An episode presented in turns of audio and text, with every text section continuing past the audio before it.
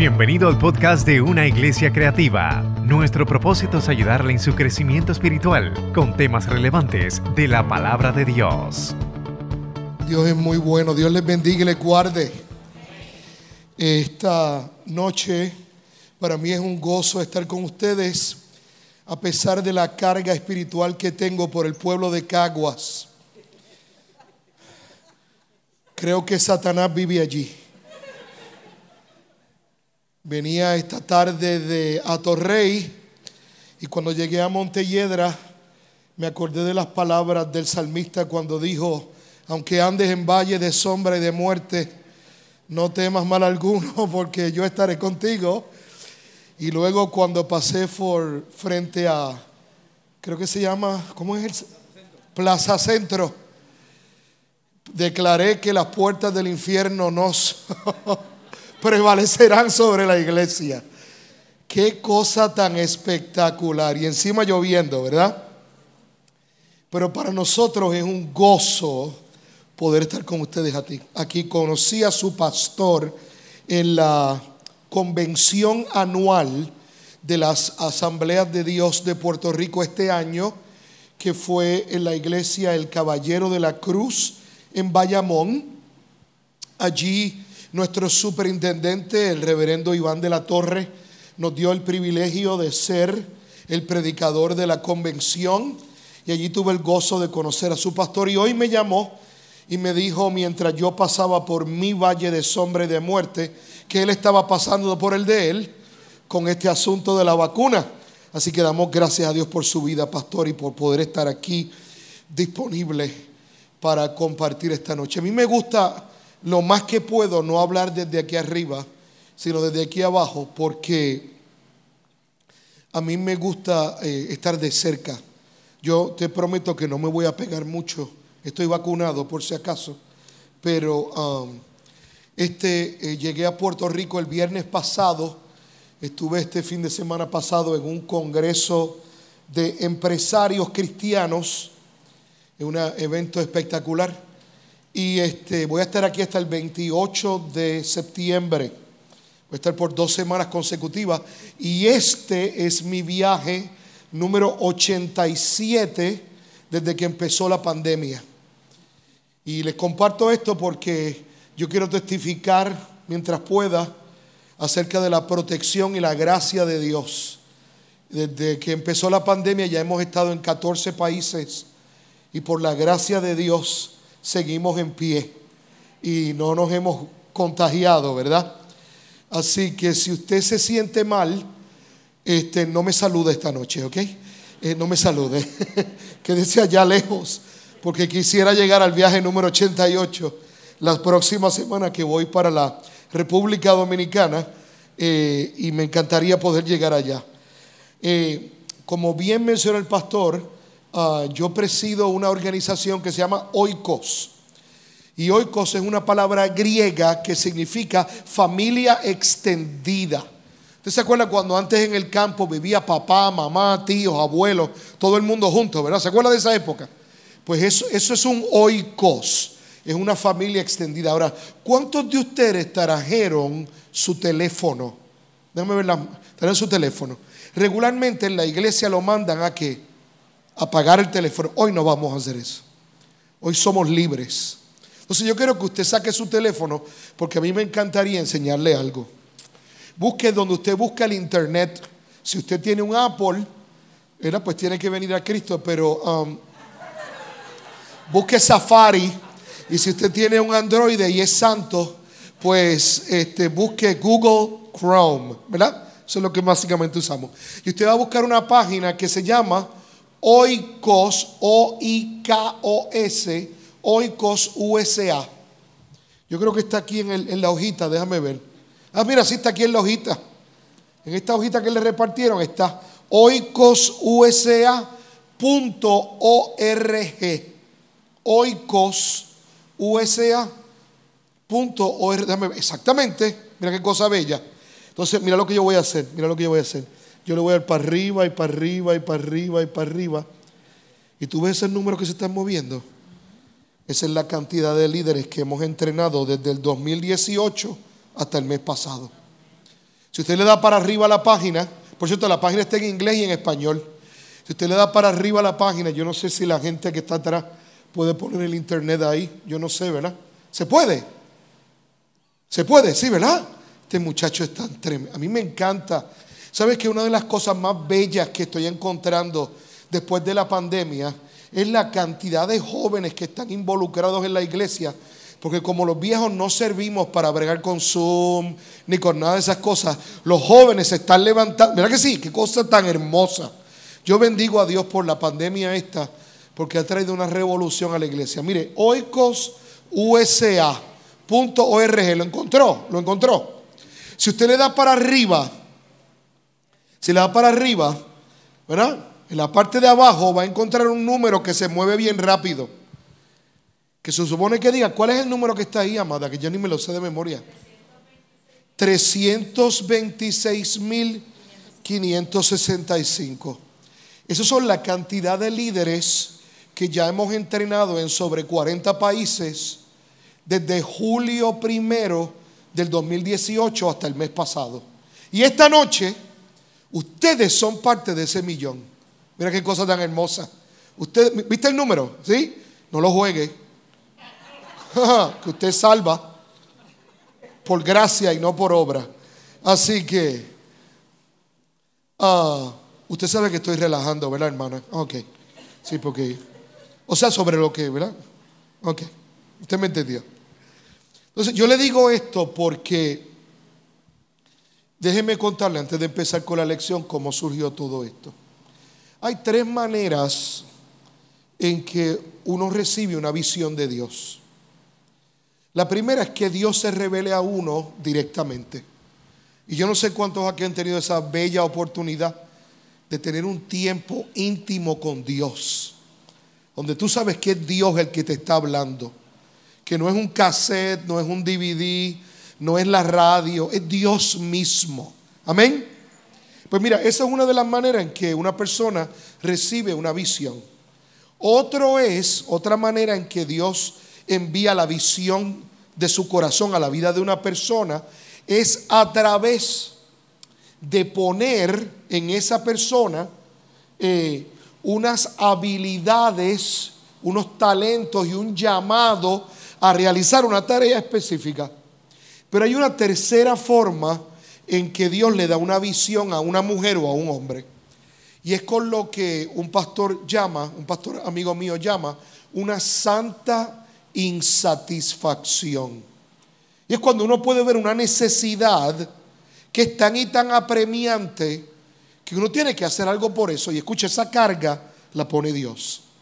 En el año 2015 yo empecé a observar, yo, yo siempre he viajado mucho a, a ministrar y a predicar. Yo empecé a observar que a pesar de que hay muchos líderes, casi no hay liderazgo. Usted sabe la diferencia de eso, ¿verdad? Un líder puede ser el que le den un título, ¿verdad? Es como a un guardia que le den una macana y un pito, ¿verdad? Eh, le dan un título, pero no saben ser líderes. Es como los pastores que no pastorean. Usted sabe lo que estoy hablando, ¿verdad? Que hablan, saludan en la puerta, pero no pastorean. ¿Verdad? Ojalá ser pastor sea solamente predicar. Mire, eso es menos del 5%. Entonces yo empecé a observar que aun cuando había muchas personas en posiciones de liderazgo, no eran líderes. Oiga, y eso no ocurre solamente en la iglesia, ocurre en la política, ocurre en la vida financiera, ocurre en la clase artística, ocurre en los deportes. ¿Y cómo sabemos que no hay liderazgo? Porque la gente quiere la fama de ser líder, pero no quiere la responsabilidad de ser líder. ¿Me entendió eso? Y entonces se convierten en malos ejemplos para los demás. ¿Me entendió eso, verdad? Y yo creo que en Puerto Rico hay más que ejemplos. Podríamos estar toda la noche hablando de los ejemplos nada más. Entonces en el 2018 Dios puso esa carga en mi corazón. Yo dije, se acabó. Yo no voy a esperar que nadie más lo haga. Yo lo voy a hacer. Y en el 2018 abrimos esta organización y nos dedicamos exclusivamente a entrenar líderes. El, el año 2019 Dios me dio el privilegio de montarme en 217 aviones en un año. Y este año vamos por el mismo camino. Y yo bendigo a Dios por oportunidades como estas, porque escuche, no todas las iglesias creen que hace falta entrenar su gente. Mira qué cosa. Los pastores y los líderes pretenden que la gente trabaje bien, pero no los entrenan. Y esta es la peor parte. Después los evalúan sin entrenamiento. Mira qué cosa. Yo, yo no creo que eso sea justo. Entonces, cuando su pastor y yo nos conocimos, eh, inmediatamente nos conectamos. Oye, fue una cosa como instantánea. Él me dijo, tú tienes que venir a mi iglesia y cuadramos esta fecha y aquí estamos. Ahora, él me habló que ustedes son servidores. ¿Eso es correcto? ¿Y, qué es eso? ¿Alguien me puede decir? Esta noche. ¿O tengo que volver el domingo al culto? Para que O sea, ¿alguien me puede decir qué es eso de un servidor? ¿Qué es eso? Pero ¿qué sirve dónde? Eso es profundo, ¿sabe? Usted debe ser teólogo. Eh, pero, no, no, pero hablando en serio, ¿qué sirve dónde?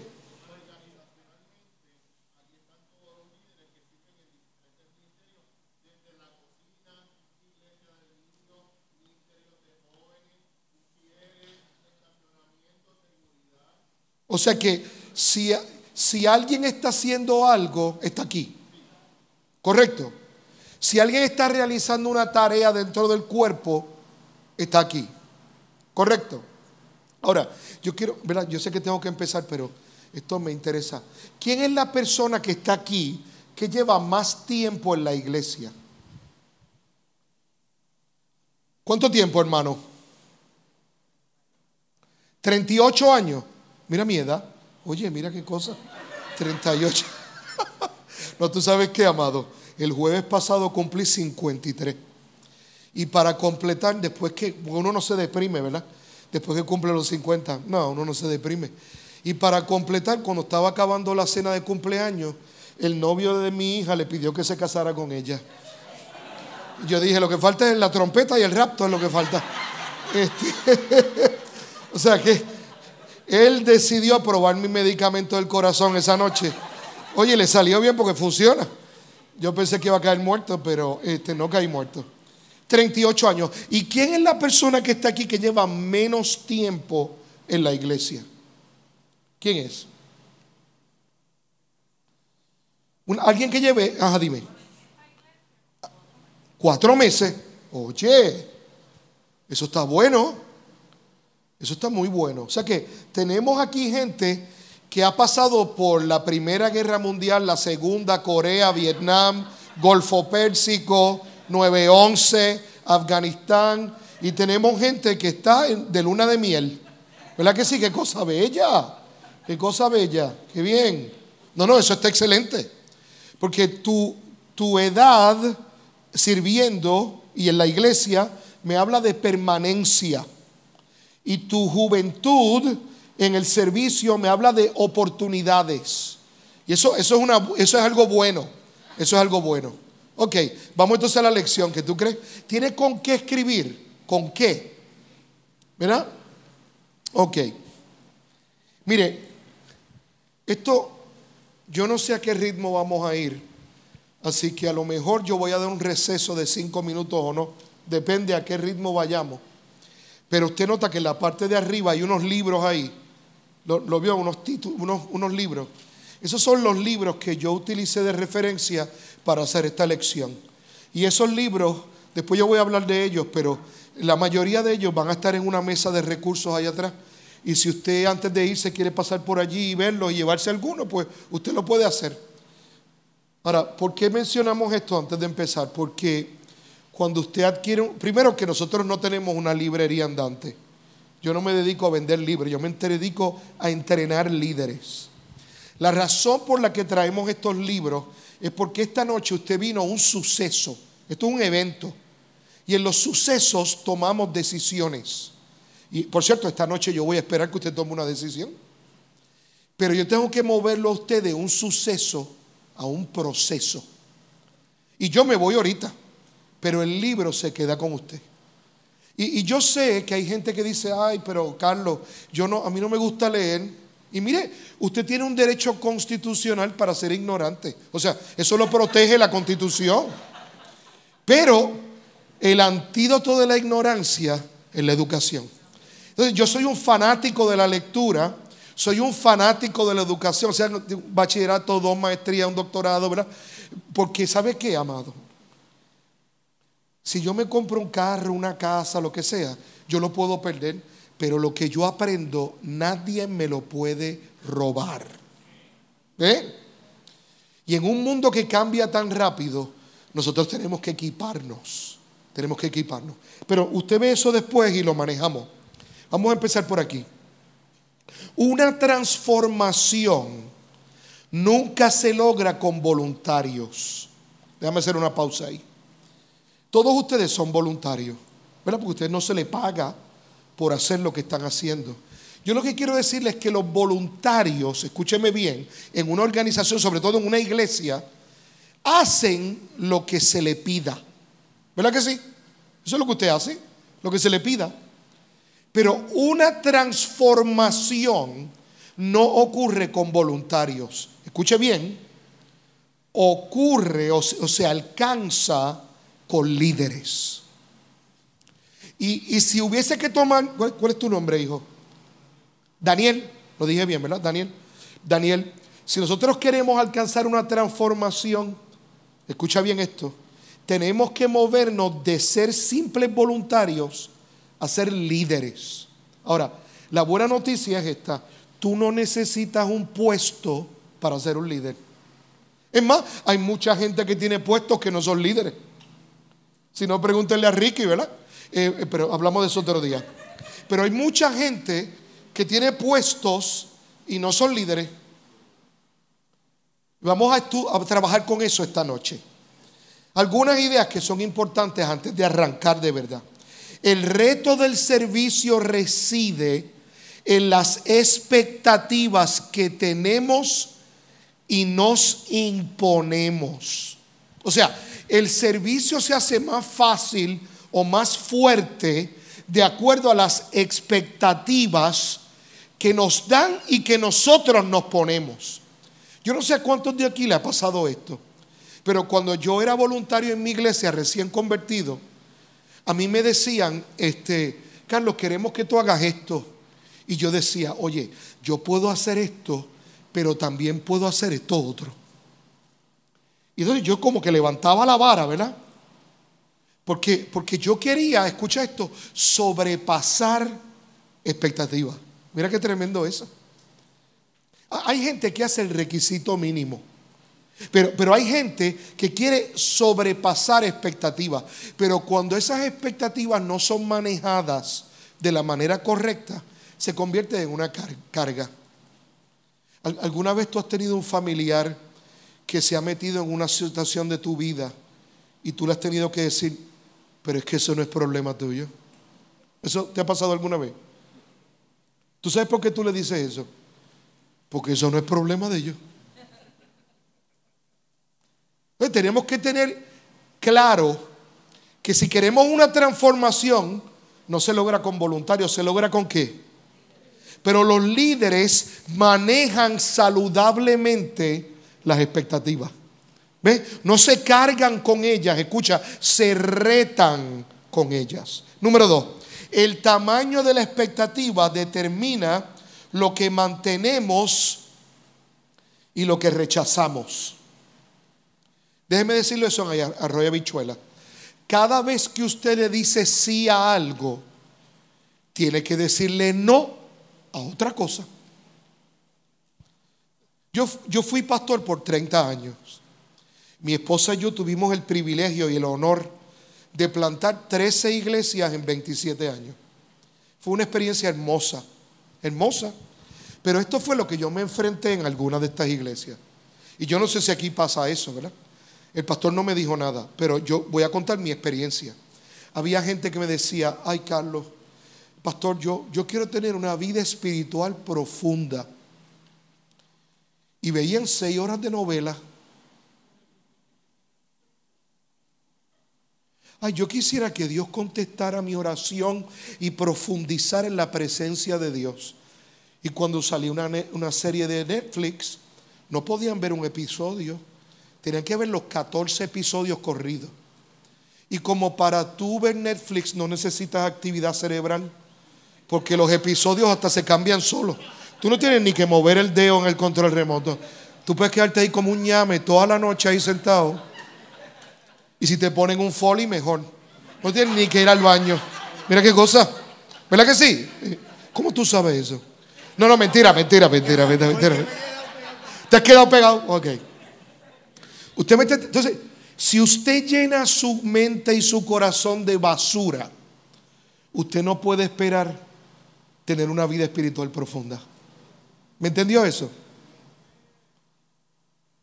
Hay, gente que, que quiere tener una relación íntima con Dios, pero solamente viene a los almuerzos de la iglesia. Cuando hay culto de oración y apareciera, hasta el pastor se asusta. Porque uno sabe que lo que vienen a comer nada más a la iglesia. O esta es la única iglesia que eso no pasa. Que cuando hay almuerzo pareciera que el pueblo entero se convirtió. Y cuando es un día de ayuno, pues vienen tres. ¿Verdad? No vamos a decir que la gente viene por la comida, pero algo así, ¿verdad? Número tres, el no estar claro entre el ser y el hacer hace que caigamos en expectativas falsas. Ahora la cosa va a empezar a apretar. Déjeme explicarle por qué. Porque en la mayoría de nuestras iglesias, la cultura religiosa ha establecido que tú eres valioso cuando haces. Tú captaste eso, ¿verdad? Y una persona bien valiosa es la que hace mucho. Y el problema reside en que lo más importante en el servicio no es lo que tú haces, es lo que tú eres, es tu carácter. O sea, ¿de qué te vale a ti tener un tesorero de la iglesia que le dedique 20 horas a la iglesia si se roba la mitad de las ofrendas? Tal vez usted diga, eso no puede pasar, eso pasa todos los días. Eso pasa todos los días. Yo no estoy diciendo que pasa aquí, yo lo que estoy diciendo es que ocurre. Porque el ser es más importante que el hacer. Déjeme poner un ejemplo bien sencillo que yo sé que usted lo va a captar rápido. ¿Cuántos aquí saben lo que es una palma, el árbol? ¿Cuántos saben lo que es lo que es una palma? ¿Cuántos de ustedes podrían identificar una palma? Déjame ver las manos. Muy bien, la mayoría de ustedes. Ahora, esta es la pregunta clave. Usted tiene que esperar que esa palma tenga cocos para usted saber que es una palma. No.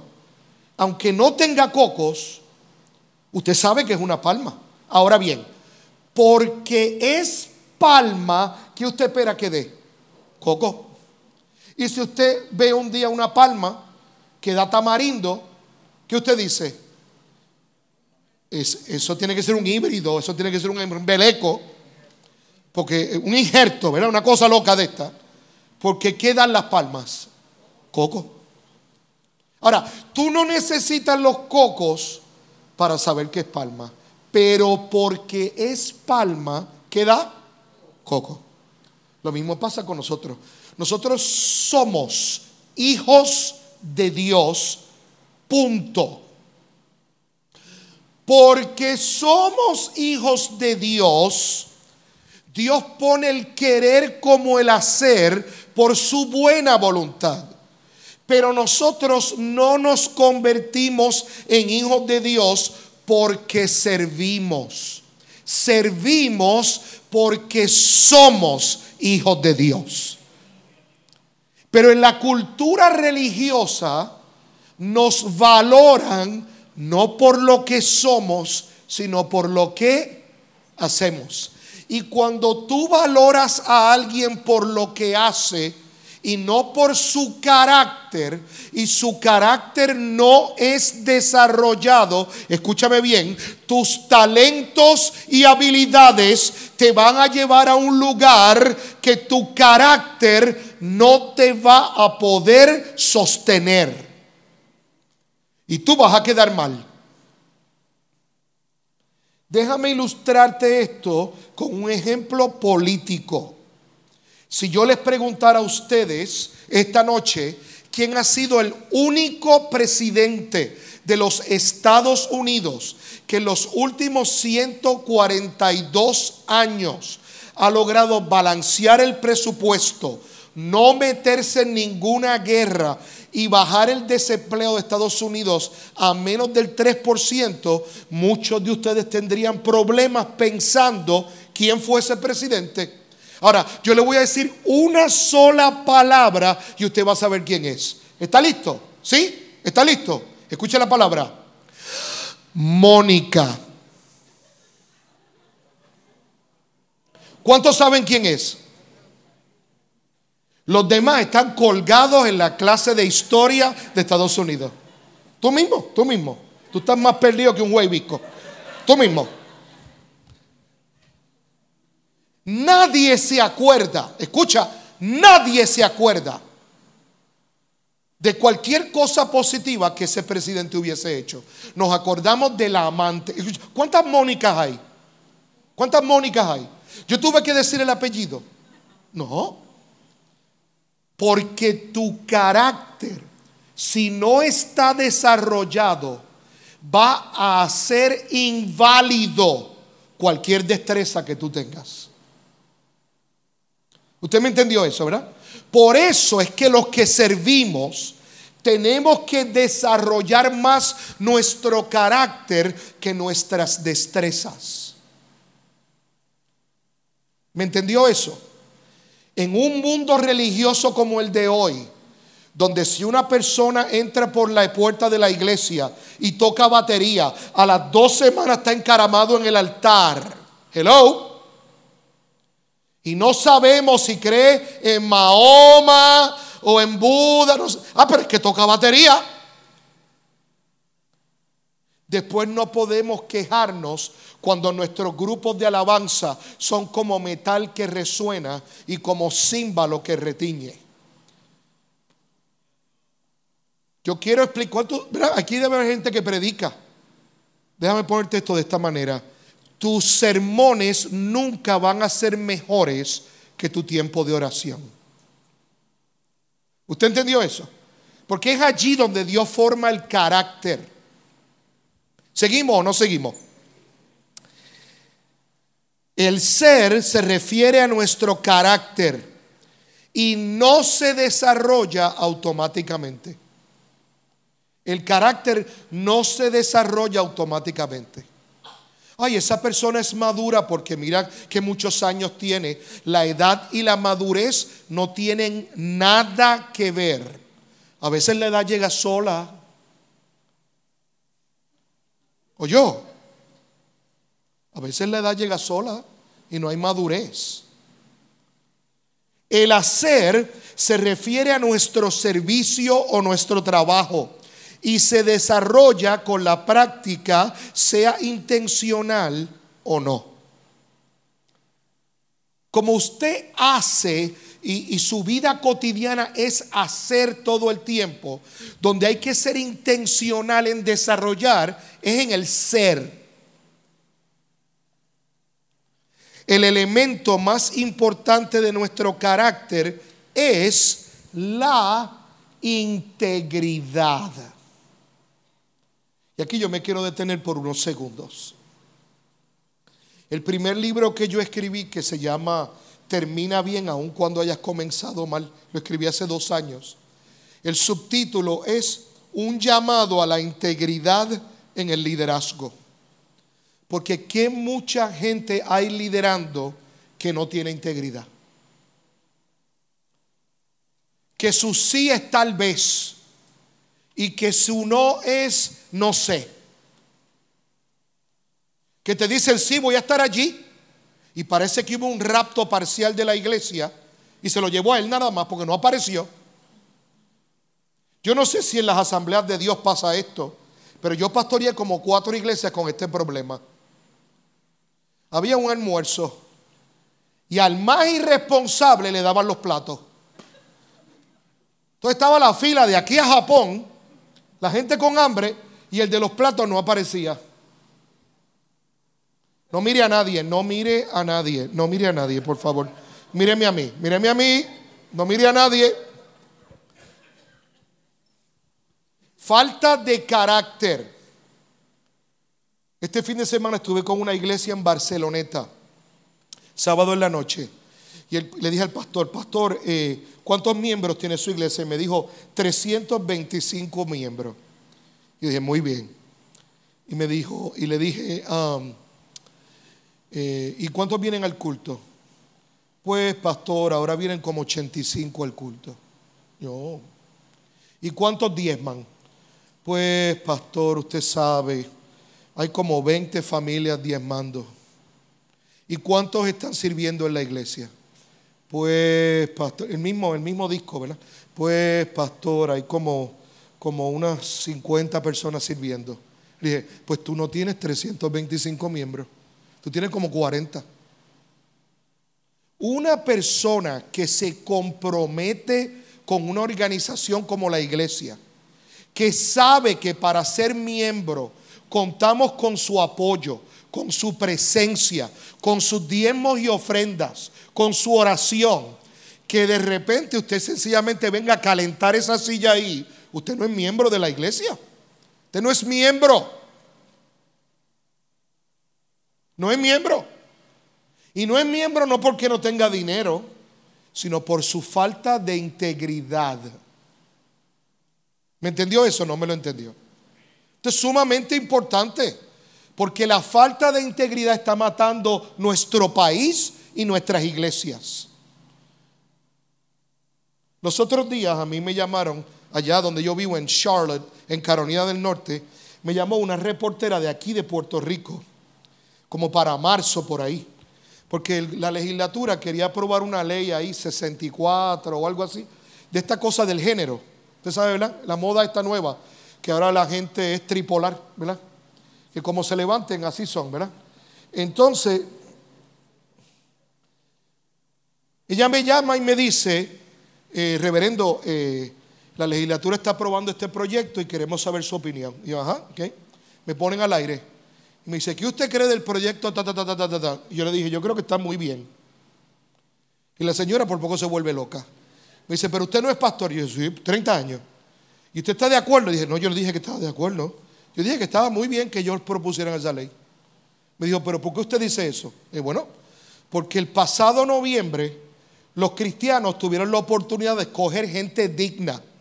Y decidieron escoger los mismos ladrones charlatanes y sinvergüenzas que han escogido, el problema no es que el mundo ha dejado de ser mundo. El problema es que la iglesia ha dejado de ser iglesia.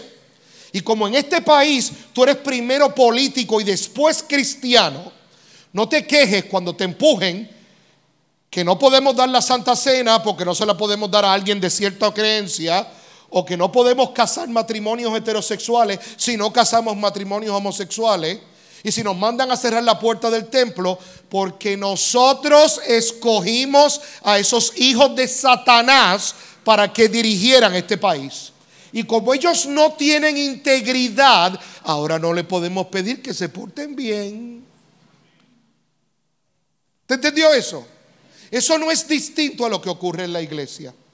Hay una actividad, se compromete 20 a venir y aparecen los mismos tres de siempre. ¿Verdad que sí? La integridad es lo que hace la diferencia, no las destrezas, no las habilidades.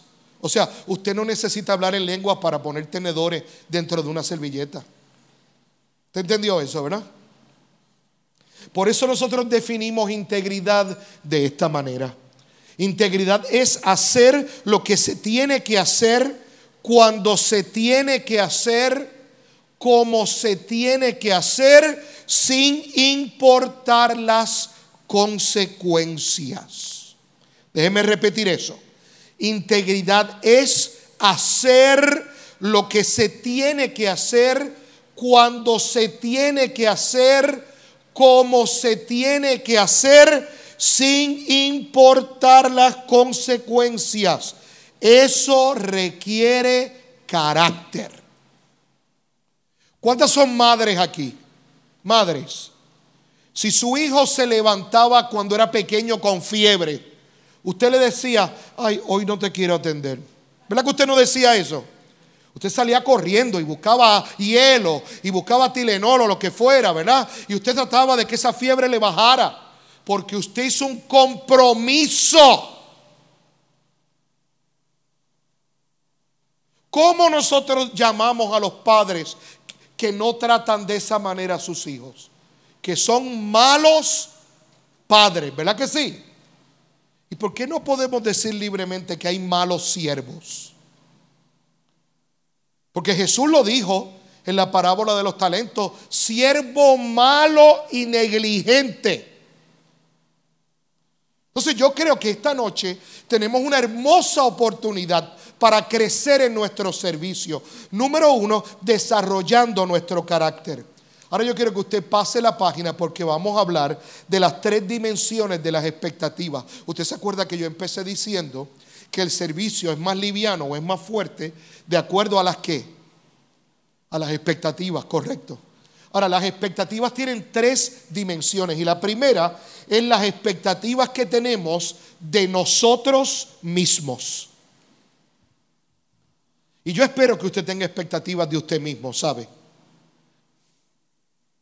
Y yo espero que dentro de esas expectativas esté el ser mejor cada día y el tener un carácter íntegro y el servir, con dignidad, el servir con el corazón. Amén. Ahora mire lo que dice debajo de esa frase. El reto más grande del liderazgo es liderarse a sí mismo. Mire, yo he viajado a sobre 60 países enseñando sobre liderazgo. En todos los países me hacen la misma pregunta. Oiga, don Carlos, ¿cuál es la, cuál es la parte más difícil de ser líder?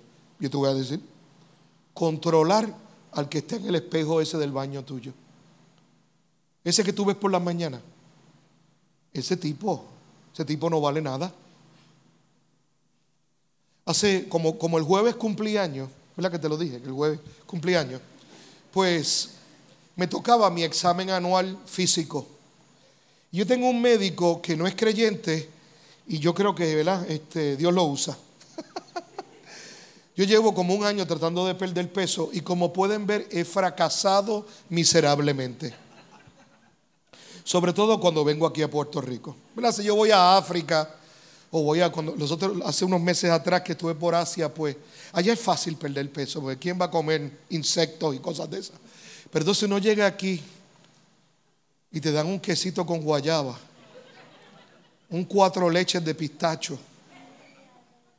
¿Tú me entiendes? Una alcapurria de dos pies. ¿Tú me, porque ahora no las hacen chiquitas, ahora todo es que es lo más largo, ¿verdad? Los otros días me comí un churrasco con salsa de tamarindo. Le dije al pastor que me llevó a comer, si tú dieras esto en la Santa Cena, la iglesia estuviera llena. Pero dan ese pan viejo, yo no sé por qué. Ese no es el punto. El punto es que gracias al Señor me encontraron todo bien, ¿verdad? Los triglicéridos, yo no sé cómo, pero los triglicéridos, el azúcar, no entiendo cómo. Yo creo que fue que le cogieron la sangre a otro, pero bueno. Y entonces le dije, doctor, todavía estoy luchando con lo de mi peso. Y me dijo, pastor, ¿usted me permite decirle algo? Y yo, amado, llevo 15 años contigo, dime lo que tú quieras. Y él me dice, pastor, es que lo que uno se come en secreto se nota en público.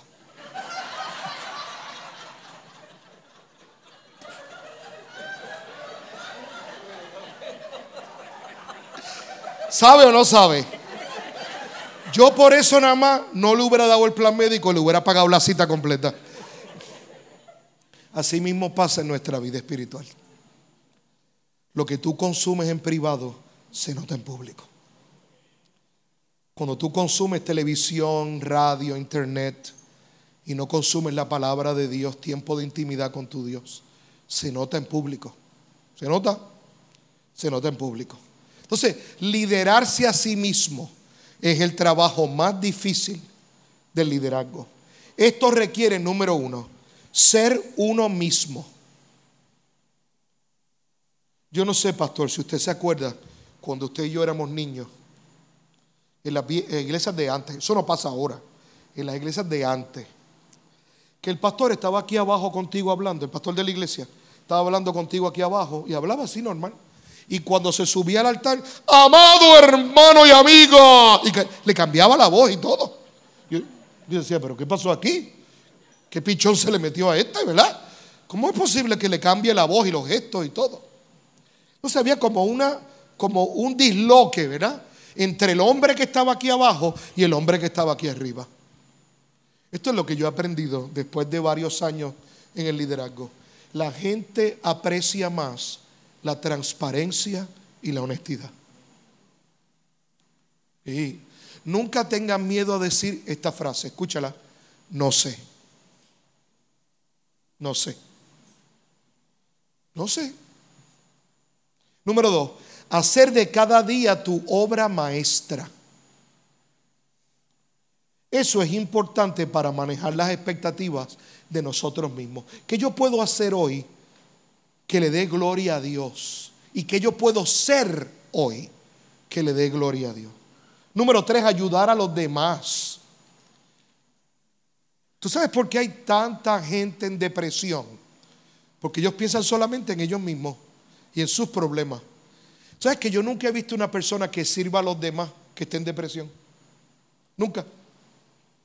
Es como la, las enfermedades estas nuevas, como la, ¿cómo es? Intolerancia a la lactosa. ¿Te has escuchado eso, verdad? O alergia al maní. ¿Te has escuchado eso? Yo no he conocido un niño en Haití que tenga esa enfermedad. Uno, no lo he conocido. Esas son enfermedades de rico. Yo sé que si tú tienes un familiar así, tú no me crees. Pero yo que he ido a varias partes del mundo, te quiero decir que eso a la gente pobre no le da. No le da. Le da a los ricos, pero a los pobres no.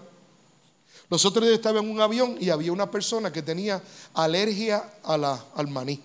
Y pretendía que nadie comiera maní en el avión porque ella tenía alergia. Lo que ella necesitaba no era eso, era un avión privado lo que ella necesitaba. ¿Me, ¿me entiendes? Entonces, pero, ¿verdad que hay gente así? Que solamente piensa en quién? En ellos. Mira qué cosa. Mira qué cosa. No, que hice este flan para la familia. ¿Tiene leche? Pues, tú no sabes la receta mía. ¿Cómo vamos a hacer flan con... ¿Con qué? ¿Con agua? ¿Con culé? Pues claro que tiene leche. Pues, Mira que hice un tres leche, pero eso tiene leche de vaca. Claro. Pues. No, diré de lagartijo, de, de, de, qué tú quieres el tres leche. Ay, Jehová. Oye, yo no sé si vamos a aprender algo, pero la vamos a pasar bien. ¿Está bien? La vamos a pasar bien. Próxima, alimentarte abundantemente de buenos libros. Hace 18 años yo tomé una decisión bien seria en mi vida. Me la recomendó un mentor que todavía tengo, el doctor Andrés Panasiuk. Él me retó a hacer esto hace 18 años y lo empecé y quiero decirte que transformó mi vida. Yo me leo un libro cada semana. No te estoy diciendo que tú lo hagas. Yo me leo un libro cada semana. Cada semana. Yo sé lo que usted está pensando. Pero, Carlos, ¿y en tu cumpleaños? Pues yo soplo las velitas y me leo un libro. Pero, Carlos, ¿y la semana de Navidad? Pues yo abro los regalos y me leo un libro. Pero Carlos, ¿y el día de Reyes? ¿Tú no te.? No, no, escucha. Yo le pongo la hierba a los camellos y me leo un libro. Pero Carlos, ¿y el, en el aniversario de tu boda? Yo no te voy a decir, pero me leo un libro. Me leo el libro. Si tú vas a mi casa, tú vas a ver paredes y paredes, más todos los que yo regalo. Porque lo que yo aprendo nadie me lo puede robar. Es posible que tú digas, Carlos, pero si tú has leído tantos libros, ¿por qué tú hablas así? Porque yo no vine a probarte cuánto yo sé. Yo necesito que tú me entiendas. Tú captaste eso, ¿verdad? Yo te puedo sacar todo lo, eso. La gente no entiende. Yo no necesito que tú sepas cuánto vocabulario yo conozco. Yo quiero que tú me entiendas. Yo puedo explicarte psicológicamente y con términos psiquiátricos el ser contra el hacer, pero si yo te digo la palma y el coco, ¿tú entiendes? Y como yo no estoy buscando que tú me aplaudas, sino que actúes y sirvas a Dios con integridad, yo necesito que tú me entiendas. Eso no es muy difícil, ¿verdad? Mira, esta, esta noche yo llegué aquí. ¿Puedo hacer un paréntesis? Yo llegué aquí. Y todo el camino bajo el aguacero, yo venía pensando, yo me voy a dar una clase de ensopada. Y lo más seguro me va a dar pulmonía porque el aire de la iglesia va a estar prendido. Y yo voy a llegar todo mojado, se me va a mojar el, el maletín, el celular, los libros. Dios mío, qué desastre. Y cuando yo subo la cuesta esa, que solamente se puede subir en un jeep, um, de momento yo veo un ángel del Señor, este joven que está aquí, un ángel del cielo, este, que tenía un paraguas. Y cuando yo bajo el vidrio para decirle quién soy, él me dijo, lo estaba esperando. ¿Verdad? Así me dijiste. Y le dije, ¿quién tú eres? No, yo soy la persona que lo va a recibir. Oye, mira, mira, me tenía un estacionamiento reservado al lado de esa puerta. Mira, y me puso el paraguas para que yo no me mojara. Y, me, y me, me ayudó con el maletín, me ayudó con las maletas. Yo hasta dejé el carro abierto. Oye, y, y, cuando yo llegué aquí a la puerta, ¿sabes lo que yo le dije? Yo tengo ganas de abrazarte, ¿verdad? Y lo abracé. Porque yo tenía unas expectativas, ¿ve? Desde Cagua las tenía. Porque la cosa se, allá se ve fea. Y escucha, escucha lo que hizo un siervo. Cambió mis expectativas. ¿Tú entendiste eso, verdad? Oye, si tú recibes ese trato y ni siquiera has entrado al templo, y ni siquiera has escuchado la música y ni siquiera has escuchado el sermón, ¿no te darían ganas de quedarte en esta iglesia? Claro que sí. Pero si tú vas a un lugar que entras por la puerta y, mire señora, pase la mano por el termómetro ese. Yo te voy a enseñar lo que va a ir en el termómetro ese, eso canto es. ¿Verdad? Que, que no dan ganas, ¿verdad que no dan ganas? Oye, ¿dónde está la joven que estaba en la puerta? ¿Dónde está la joven que me atendió? Fuiste tú, ¿verdad? ¿Fuiste tú? Pero yo le dije, amada, tengo que poner la mano ahí. Y me dijo, sí, por favor. Y entonces, mira, ella me trajo hasta donde el pastor. ¿Qué clase de servicio? ¿Tú me estás entendiendo? Ellos dos cambiaron. Porque yo esperaba pararme aquí al frente todo mojado. Con los libros dañados. ¿Usted me entendió eso? Y porque dos personas sobrepasaron las expectativas. Pero ¿sabes por qué funcionó eso? Porque en vez de ellos pensar en ellos, escucha, pensaron en cómo amarme como Jesús me ama. ¿Ves esto qué bello? Entonces cuando tú piensas en servir a los demás, en vez de enfocarte en ti mismo, la cosa es diferente. Los libros, hacer amistad con la oración. ¿Y por qué hay que hacer amistad con la oración para uno servir bien? y, uno trabajar con las expectativas de uno mismo. Bien sencillo. Todos aquí sirven, ¿verdad? Mira lo que el Señor dice. Si tú me buscas en los secretos de tu habitación, ¿qué dice Él que va a hacer? Yo te recompensaré donde? En público. ¿Tú quieres que Él te recompense en público? Búscalo en los secretos de tu habitación. Señor, hoy me toca ser ujier. Y yo quiero pedirte, Padre, que tú me des discernimiento para yo poder servirle a la gente de tal manera en que aún en las cosas que ellos no han pensado, yo pueda pensar en ellas. Dame creatividad, dame amabilidad, dame amor, dame comprensión. Señor, ayúdame a ser un embajador de Cristo con cada persona. ¿tú, ¿Tú crees que Dios no va a honrar eso? Pues claro que lo va a honrar. Y de momento tú te notas que tus propias expectativas tú las estás pasando. ¿Nunca te ha pasado que tú le has hablado a alguien del Señor y cuando terminas de hablar tú por dentro a ti mismo te dices, ¿y de dónde yo saqué eso? yo te voy a decir de dónde. La Biblia dice, el Espíritu te dará lo que vas a decir. No te preocupes por lo que tienes que decir. El Espíritu. ¿Qué cosa, verdad?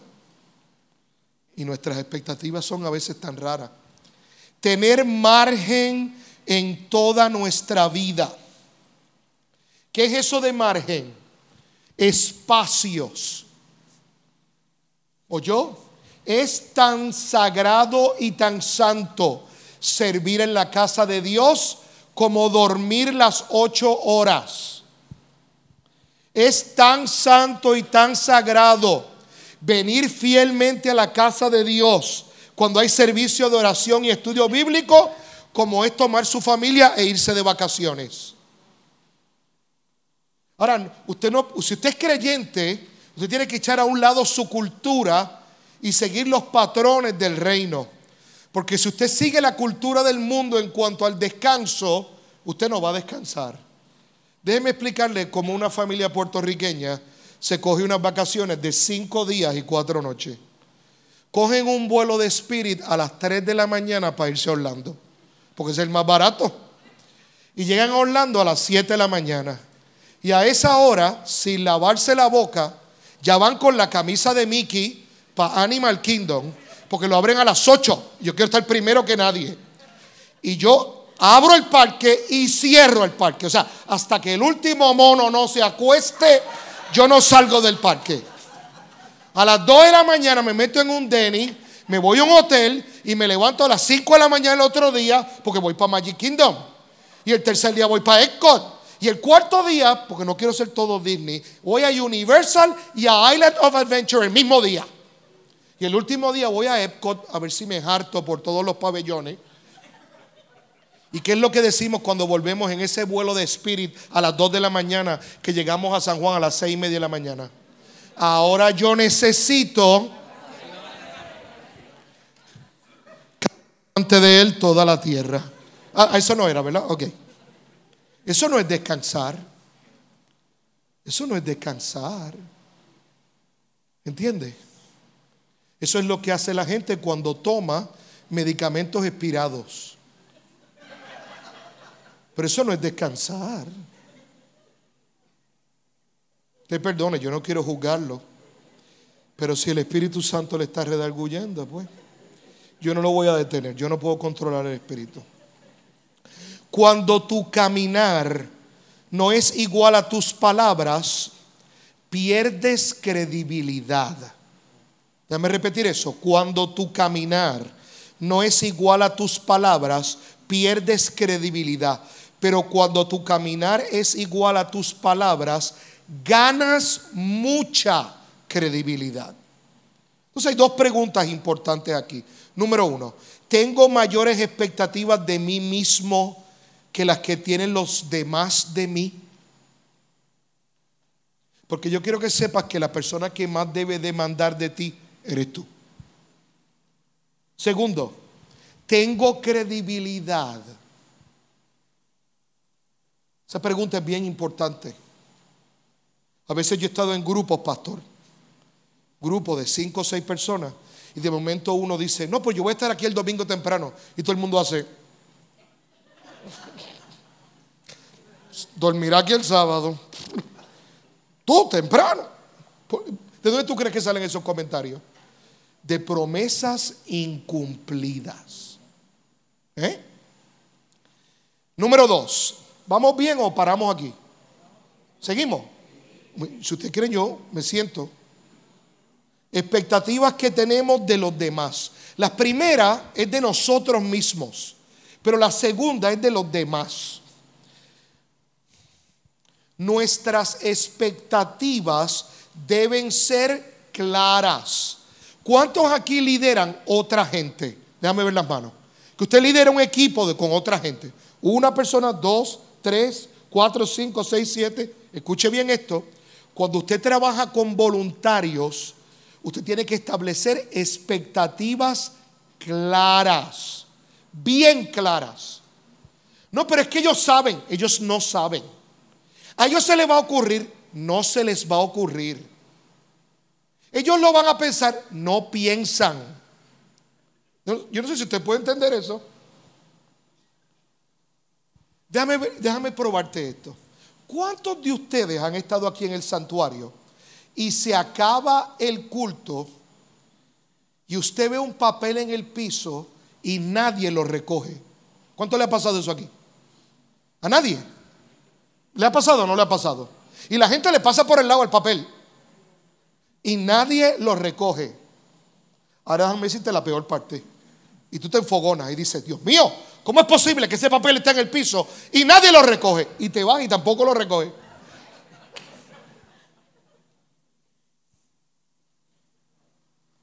Los líderes ven lo que los voluntarios no ven. Déjame repetir eso, por si lo quieres anotar. Los líderes ven lo que los voluntarios no ven. Por ende, tú tienes que establecer expectativas claras. Tú estás dirigiendo los ujieres, amado, cuando se acabe el culto, vamos a pasar por todas las filas de la iglesia a recoger cualquier basurita o cualquier cosa que dejen. De momento tú pasas después a supervisar y encuentras un chicle en el piso pegado. Y tú le vas a preguntar a los ujieres, adiós, pero hay un chicle en el piso. Usted dijo los papeles. ¿Son así o no son así? Que si son así o no son así. Claro que sí. Entonces, ¿cómo tienen que ser esas instrucciones? Claras. Tienen que ser claras. Tienen que ser claras. Ay, qué bueno que no me pusieron la piña colada aquí porque la hubiera virado. Ok. Como líderes, es importante que aprendamos a comunicarnos con nuestra gente. Es sumamente importante que aprendamos a comunicarnos con ellos.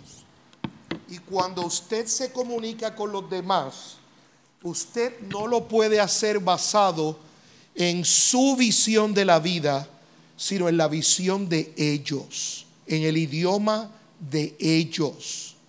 El trabajo de que una persona entienda es suyo. Cuando una persona dice, es que a mí nadie me entiende, eso lo que significa es que yo no sé hablar. Porque no puede ser que nadie te entienda. Es que tú no te sabes comunicar. ¿Ven la diferencia? Entonces yo tengo que hablar en el idioma suyo. ¿Verdad? Eso es sumamente importante para el líder si usted quiere manejar las expectativas en la vida de quién? De otros. Le va a dar instrucciones claras y se va a aprender a comunicar. Seguimos. Lo que tiene que ser y lo que deben hacer.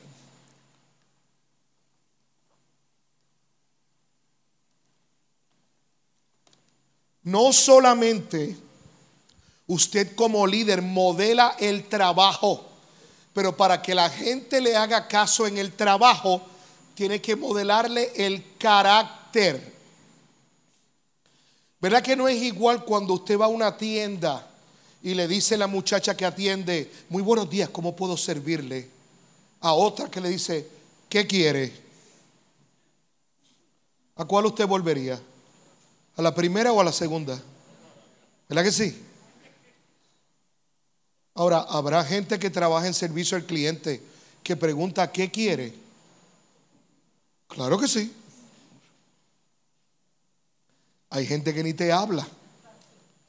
Que ni te habla. Que ni te mira.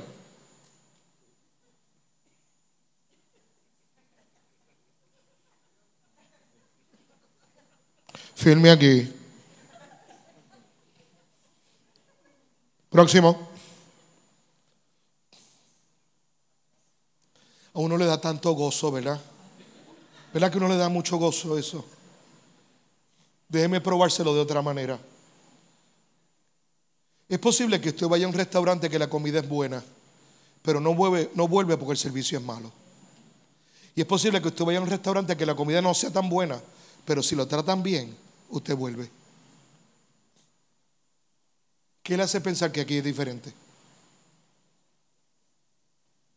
Yo no estoy hablando de que prediquen lo que la gente quiere escuchar, el trato.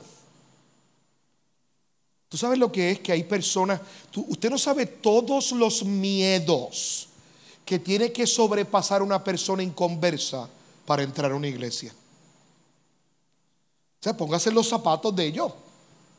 Entonces, lo que, entonces, escuche esto, usted los invita, ¿verdad? Invita a su vecino, por ejemplo. Le dice, el culto es a las 10 de la mañana. ¿Qué usted cree que va a hacer el vecino? El vecino está aquí a las 9 y cuarto. A las 9 y cuarto está aquí. La noche antes guió para estar seguro de que sabe cómo llegar. Y a las nueve y cuarto está aquí. Y a las nueve y media entra por la puerta. Aquí no hay un alma. Están los tres gatos practicando las canciones del devocional. No hay un alma aquí. No hay un alma. Esa persona se sienta en el último banco de atrás y nadie lo saluda. Y cuando usted entra, abraza al su corillo, la mafia suya, usted lo abraza y de momento mira al visitante y hace... Y sigue. Y después nos quejamos porque la iglesia no crece. ¿Me entendió o no me entendió? Ok. Tal vez usted esté pensando en este momento, ay Carlos, tú eres tan criticón. Ora por mí. Donde no hay entendimiento, hay confusión. Y cuando usted no da expectativas claras, la gente se confunde. Nuestras expectativas determinan nuestros esfuerzos. Si usted no reta a las personas las cuales están sirviendo, ellos se van a quedar ahí flotando en la mediocridad. Flotando en la mediocridad. Mire, esto lo están grabando, ¿verdad, pastor? Esta parte la edita, ¿ok? Mire, cuando yo era pastor, yo tenía en todas las iglesias que pastoreé, tenía un equipo que se llamaba los obreros de altar. Es un término bien viejo, eso casi no se usa ya. Los obreros de altar. Los obreros de altar tenían tres responsabilidades. Antes del culto eran los que oraban conmigo en la oficina pastoral. Ellos oraban por mí. Cuando yo predicaba, yo todos los domingos hago un llamado. Eso también está en peligro de extinción. Todos los domingos. Inclusive si algún día después de esto su pastor se atreve a invitarme a predicar, yo voy a hacer un llamado, se lo digo desde ahora, voy a hacer un llamado. Y estos hermanos eran los que venían con los que pasaban al frente y oraban con ellos. Los traían a Cristo, oraban por alguna necesidad. Y la tercera función era tomar sus nombres y su información para que si eran nuevos creyentes, meterlos en la clase de discipulado, si era una necesidad que había, pues que alguno de los pastores o ancianos le dieran seguimiento y que la experiencia no se quedara en el altar. Yo les daba yo mismo el curso de dos semanas, o sea, diez días de entrenamiento a los obreros de altar. ¿Usted quiere saber qué era lo primero que yo le decía a los obreros de altar? Tú tienes que venir a la iglesia con una caja de tic-tac en el bolsillo.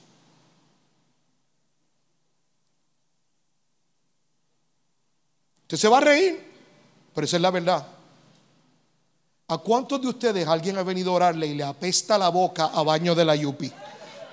¿A cuántos de ustedes le ha pasado eso? Hermano, vamos a hablar serio usted y yo. Usted está roto, el corazón roto, llorando en el altar. Y viene, y hermana, a ver, dígame si es o no cierto. Y viene este hermano que usted desde lejos ya sabe dónde desayunó. Y después se te pegan bien de cerca, ¿verdad? Y tú estás, Dios mío, Señor, que ore corto porque no sé cuánto tiempo puedo aguantar la respiración. a ti se te olvidó la carga, por lo menos son efectivos, ¿verdad? Se te olvidó la lucha, se te olvidó el dolor, se te olvidó el quebranto, ni te acuerdas ni que estás casado, ni que eres cristiano, ni que eres un ser humano. Tú estás pensando en una sola cosa. Rapto, rapto, rapto. ¿Sí o no? Esas son cosas que no se hablan en las iglesias. Mira qué cosa. ¿Cuál es tu nombre, hijo? Josué. De eso no se habla en la iglesia. ¿Eso afectará a la administración o no afectará a la administración? No, dígame honestamente, fuera de chiste. ¿Afecta o no afecta? Claro que afecta. Claro que afecta. Entonces, yo quiero decirle que las expectativas hacia otros, ¿ve por qué tiene que ser claras? Porque si usted va a trabajar con gente, usted debe estar presentable, usted debe saber cómo conducirse. Yo no le estoy dando aquí un seminario de servicio al cliente.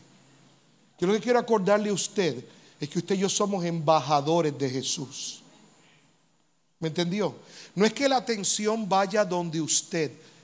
Lo que hace un servidor un buen servidor es que la atención vaya donde Cristo. Y que no haya ninguna distracción en ese proceso. Cuando yo era niño en las iglesias no se permitían muchas cosas que ahora se permiten. Yo no estoy diciendo que el tiempo pasado era mejor. Yo lo que estoy diciendo es que antes no se permitían unas cosas que hoy se permiten. Una de las cosas que antes no se permitía, ¿verdad? ¿Usted se acuerda cuando las damas solamente podían usar falda en la iglesia? ¿Se acuerda de esa época? Pues ahora se le permite a la mujer venir en pantalón. Eso no es problema, ¿verdad? Eh, yo me acuerdo cuando yo era niño, eh, los hombres no podíamos usar barba ni bigote, ¿verdad? Y eso ahora pues se permite, ¿verdad? Una cosa que antes no se permitía, que ahora se permite, que yo a veces tiemblo un poquito, pues, ¿puedo hablar con transparencia o no? O no? Sí, son los escotes.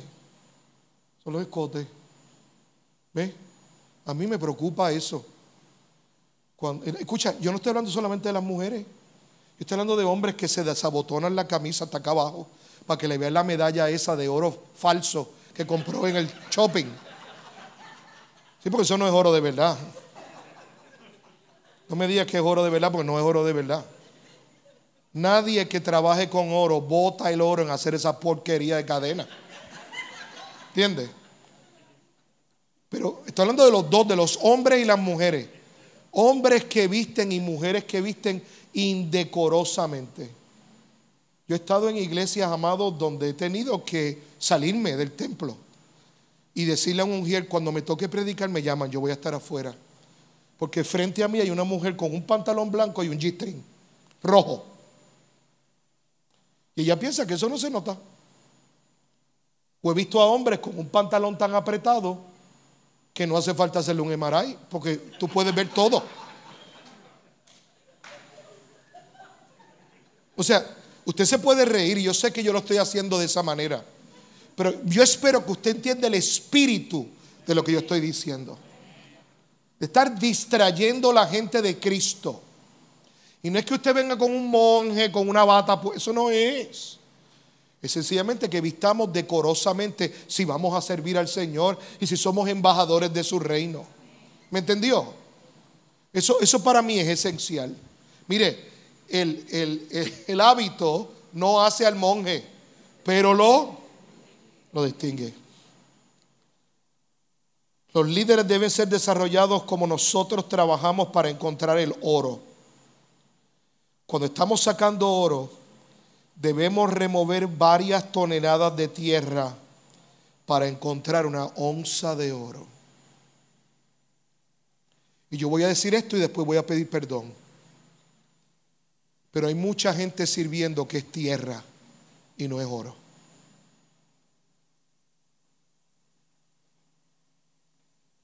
Ay, a mí me gusta la iglesia, lo que no me gusta es la gente que es en su casa usted no puede servir. Porque no servimos a estas cuatro paredes. Servimos a la gente. Y Jesús no dijo, ama al templo como a ti mismo. Él dijo, ama a quién? Las expectativas determinan las respuestas de los demás. Lo que espero de ti determina lo que me darás. La gente siempre tratará de validar lo que crees de ellos. Este punto yo necesito hacer una pausa, porque este punto no solamente aplica al servicio, pero aplica en todas las áreas de tu vida. Lo que tú le digas a la gente que ellos son ellos van a tratar de validar eso. Y escucha esto, esto funciona en lo positivo y en lo negativo. Si tú tienes un hijo tuyo y a ti no te gusta cómo él reacciona y tú dices que tú eres un bruto, tú eres un bruto, tú eres un bruto, tú eres un bruto, tú eres un bruto, tú no tienes que pensar mucho qué va a pasar con él en unos cuantos meses. Él te va a probar que aunque no lo era, por el amor que te tiene a ti, lo va a hacer. Y a veces nosotros, como dice el apóstol Santiago, de la misma fuente sacamos agua dulce y agua salada. Y eso no puede ser, dice el apóstol Santiago. Lo que usted recompensa es lo que se repite. Y nosotros en la cultura religiosa castigamos lo que no nos gusta, pero no recompensamos lo que nos gusta. Y escucha, el castigo no cancela malos comportamientos. No los cancela. Cuando yo tenía 14 años y no era creyente, en mi calle había una muchacha muy bonita, muy bonita. Había un solo problema. Tenía más millaje que un Volky del 60. Todos los muchachos de la calle habían estado con ella. Ella era mayor que yo. Y mi mamá me dijo, no te quiero ver con esa muchacha. Oye, y tenía razón, pero en aquel momento, a los 14 años, cuando mi pubertad estaba como la fuente del paseo de la princesa, pues, o sea, yo lo que quería estar con esa muchacha. Y un día salí a la calle a correr bicicleta, ella estaba en unos pantalones cortos por allá y qué sé yo qué más, me llamó, nos pusimos a hablar y nos dimos un besito. Y alguien se lo dijo a mami. Y mami me dijo, te dije que no te quería ver con ella. Y después sacó la corrida de mi abuelo y me enseñó cómo Jesús entró a Jerusalén con un burro. Este, no habían teléfonos celulares cuando yo tenía 14 años. De momento un vecino mío me traía un papelito, porque esos eran los textos de antes. Un papelito, ¿te acuerdas? Lo doblaban y te lo mandaban. Esos eran los textos de antes. Y en el papelito era una notita de ella que me dijo que si a las nueve de la noche nos encontrábamos en el parquecito al lado de la casa, pues ella me iba a enseñar los 24 ancianos y los cuatro seres vivientes de Apocalipsis. Escucha, ¿qué fue lo que mi mamá me dijo? Mi mamá era fuertecita. Esto fue lo que yo pensé. Ella me va a dar una pela. Y eso me va a doler un rato. Pero yo lo voy a pasar bien con la muchacha. ¿Sabes lo que yo hice? Me escapé. ¿Me dieron la pela? Ni me acuerdo. Gracias a Dios después me convertí. Yo lo que quiero decirte es que los castigos no eliminan los malos comportamientos, pero la recompensa hace permanente un buen comportamiento. Y a veces castigamos a la gente cuando hace las cosas mal, pero no celebramos cuando las hace bien. Y si tú quieres un líder que tu gente repita buenas acciones una y otra vez, reconócelo. Dale la gloria a Dios, pero reconócelo. Mi amor, yo de verdad que agradezco tanto que tú hayas mantenido tu cuarto limpio. Yo sé que tú tienes retos con eso, pero yo te dije que lo recogieras y lo recogiste. Gracias. ¿Tú te crees que, no? ¿Tú entiendes? Nosotros podemos comenzar. Escucha, amado, si nosotros podemos lograr que un delfín brinque por un aro de metal, ¿cómo no vamos a lograr cambiar los comportamientos de la gente? Pero eso requiere amor requiere saber qué recompensar. Requiere entender que, escucha, no es que la persona no pague la consecuencia de su mala acción, pero a veces el castigo es desproporcional a la falta. Y la gente se frustra porque solamente miran lo malo y no miran que lo bueno. Yo sé que aquí nadie le ha pasado eso. Eso es los bautistas. Son eso. Última página. Yo, yo acá, ya el tiempo se me acabó. ¿Todavía me queda? Gracias, amado. Yo no sé si eso es misericordia o es que de verdad me queda, pero. si usted quiere, acabamos. Yo no tengo problema. No, no, seguimos. Ok, seguimos. Oye, Nimari, tú me traes uno de cada uno de esos libros. Eh, número tres. ¿Cuáles son las primeras expectativas? Las expectativas con, con quién? La número uno, ¿con quién? Con nosotros mismos. La número dos, con los demás. La número tres, las expectativas que otros tienen de nosotros. Y esta es la que tenemos que tener más cuidado. Gracias, amada. Nimari Rodríguez es nuestra directora de logística en Oikos USA. Ella es de aquí de Puerto Rico. Gracias, Nimari, te agradezco. Te los devuelvo ya mismo porque si no ya me los cobra. Este, eh, nuestro equipo en Oikos son 15 personas, nuestro staff en cinco países diferentes. Y entonces este, Nimari vive aquí en Puerto Rico, ella es la que corre toda la agenda, ¿verdad? La que se encarga de que yo sepa para dónde voy y dónde es que me tengo que parar a hablar y todo. Eh, y ella tuvo la gentileza de acompañarnos esta noche para manejar lo de los libros. Expectativas que otro tiene de nosotros. Tres preguntas que todo seguidor le hace a su líder. Y escuche bien esto, si usted puede contestar estas tres preguntas como líder afirmativamente, usted va a tener la fidelidad de su equipo. Hace unos años atrás yo estaba en Honduras, en Tegucigalpa, y tuve la oportunidad de hablar de estas tres preguntas a la legislatura de Honduras. Porque son las tres preguntas que todo seguidor inconscientemente le hace a su líder. La primera pregunta dice así, tú me amas. Porque ¿qué nosotros hacemos con lo que amamos? Lo cuidamos. Todo ser humano inconscientemente le dice a su líder, tú me amas. Qué interesante eso. Porque si la persona se siente amada, la mayoría de sus necesidades van a estar cubiertas. Y escucha esto, en vez de tener como prioridad darle instrucciones a tu equipo, ama a tu equipo. Ámalo. No es abrazarse y besarse. Eso lo hacen en la funeraria, eso lo hacen en todo sitio. Es más que eso. Es una profunda y genuina preocupación por la vida del otro sin entrometerse en áreas donde no le han permitido entrar. Ame a los demás. Todo seguidor le pregunta a su líder, consciente o inconscientemente, ¿tú me amas? Segunda pregunta, ¿me puedes ayudar? Usted no tiene idea lo que una persona está dispuesta a hacer con un líder que respalda y bendice a su gente, que equipa a su gente, que le da herramientas, que los ayuda, no que hace el trabajo por ellos, sino que les da lo que les hace falta para tener éxito en la vida. ¿Cuál es la primera pregunta? Segunda pregunta. La tercera es la más importante.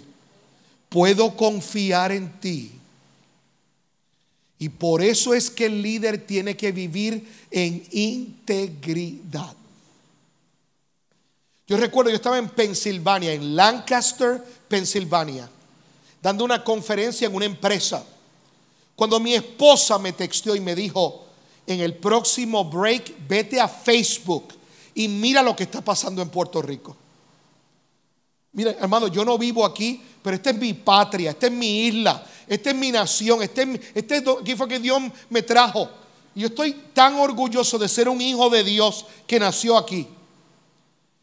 Y en el primer receso que tuvimos, me fui al baño y abrí el teléfono, escucha esto, y vi la noticia de cómo habían descubierto en Ponce unos almacenes llenos de provisiones que el gobierno no había repartido. ¿Cuántos se acuerdan de esa noticia? Yo me acuerdo estando en Lancaster, Pensilvania, escucha esto, en el baño y tirarme al suelo y empezar a llorar. Porque la semana anterior yo estuve en Ponce y en Guayanilla y yo vi gente dormir al aire libre en la grama de la primera iglesia bautista de Guayanilla. Y en aquel almacén habían catres y habían botellas de agua y habían sábanas. ¿Tú, entiendes por qué esto no tiene que ver con la estadidad o con la independencia? Eso no es esto. Es que cuando tenemos líderes hacemos estas preguntas. Mira, tú me amas. O sea, yo te importo. Tú, tú me puedes ayudar. Y la más importante, yo puedo confiar en ti. Usted tiene el nivel de traición. Cuando tenemos una pista en una base con millones de botellas de agua. Y nuestra gente por 40, 60, 90 días sin agua. Jesús dice, si ustedes siendo malos le dan, ¿cómo es, pastor? Saben dar buenas dádivas a vuestros hijos. Saben dar buenas dádivas a sus hijos. ¿Cuánto más Dios? Yo, no estoy hablando de un partido. Yo, yo quiero que usted vea la parte del liderazgo. Cuando tenemos un gobierno que después de un huracán tiene que comprar unos envases anaranjados plásticos para marcar las carreteras que están dañadas. Un envase plástico que vale 7 pesos.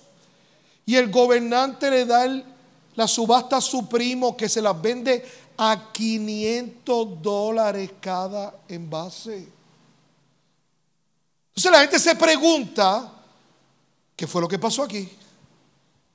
Escuche, yo doy estos ejemplos porque son parte de la memoria colectiva, pero eso puede pasar aquí. Eso puede pasar en tu... Mira, ayer, no, hoy es martes, ¿verdad? El domingo yo estaba en una iglesia y vino un pastor jubilado a ese culto y me estaba contando cómo un pastor de su denominación llevó a la iglesia completa a comprar un terreno. Y después que compraron el terreno, compraron un edificio de estos de acero. Lo desmontaron y trajeron el acero. Hicieron todo eso antes de pedir permiso. Y el gobierno no les dio el permiso. Y ellos votaron 230 mil dólares. Eso no es culpa del gobierno. Usted me entendió eso, ¿verdad? Eso no es culpa del gobierno. ¿De quién es culpa eso? Del pastor de la iglesia. Me dice, mire, y esos pedazos de hierro llevan 10 años allí tirados. El terreno no se puede usar. Y esas viejitas de seguro social dando 100 pesos todos los meses. ¿Sabes lo que es que una persona que recibe 730 dólares al mes de una ofrenda de 100 dólares? Y ese pastor, ¿qué hizo? abusó de la confianza de la iglesia. Que esto no es el gobierno nada más. ¿Ve por qué en el liderazgo la integridad es tan importante? La Biblia dice, no te pongas a hacer un granero, si no te sientas primero y calculas. Porque puede ser que lo empieces y no lo termines y los demás terminen burlándose de ti. Esto es serio, amado. Y esto no es el pastor, esto somos todos nosotros. Todos nosotros. ¿Cuál es la pregunta número uno? Segunda pregunta. Tercera pregunta. Los líderes pueden llenar las expectativas de otros si aman a otros, si lideran a otros y si escuchan a otros.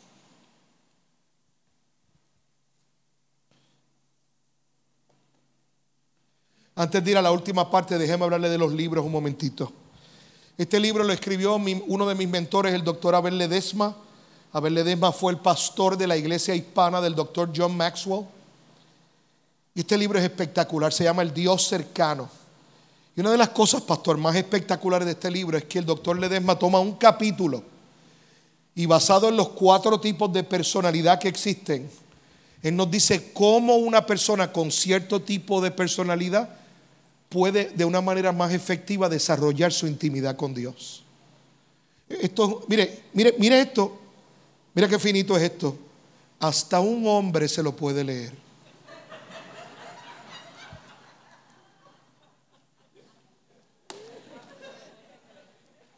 Este libro se llama La Dirección Divina y son siete decisiones que cada líder debe tomar para vivir un liderazgo saludable. Este libro es espectacular. Nosotros hemos discutido algunas de esas decisiones en esta lección. Nosotros se los recomendamos altamente. Ahora bien, yo quiero aclarar algo de este libro. Escuche, yo no vendo libros, ¿sabe? Yo enseño. Eh, y yo quiero hacer una aclaración porque yo no quiero este, empujarle algo que, ¿verdad? Este libro no es para todo el mundo. Si usted no está acostumbrado a leer cosas profundas que lo lleven a una, a una, ¿verdad? A, una, a un proceso de profundidad intelectual, teológica, este libro no es para usted. Si usted lo que lee el Salmo 23, sígalo leyendo. No se quite, sígalo leyendo. Pero esto es para gente que está seria, metida allá abajo. Este libro se llama Redescubriendo el Espíritu Santo. Porque no hay forma de amar sin el Espíritu Santo. No hay forma de amar. Entonces, si usted tiene alguna pregunta puede venir donde mí después, pero yo voy a estar aquí por unos minutos. Y estos son los dos libros que yo he escrito. El primero se llama Termina bien, aun cuando hayas comenzado mal. Un llamado a la integridad en el liderazgo. Y este fue mi último libro que salió en diciembre pasado que se llama ¿Qué hacer cuando no sabemos qué hacer? Y una experiencia personal que yo comparto en este libro y lo que la palabra nos enseña que debemos hacer cuando estamos en un tiempo de incertidumbre. Eh, Nimari, tú puedes pasar por aquí y recoger esto, hija. Este, tú, tú se lo llevas. Esto es tan gentil. De verdad que en esta iglesia son tan gentiles. De verdad, yo estoy boquiabierto. Porque mira que hay gente pesada en las iglesias. Este, pero aquí la gente es buena gente. Mira qué cosa.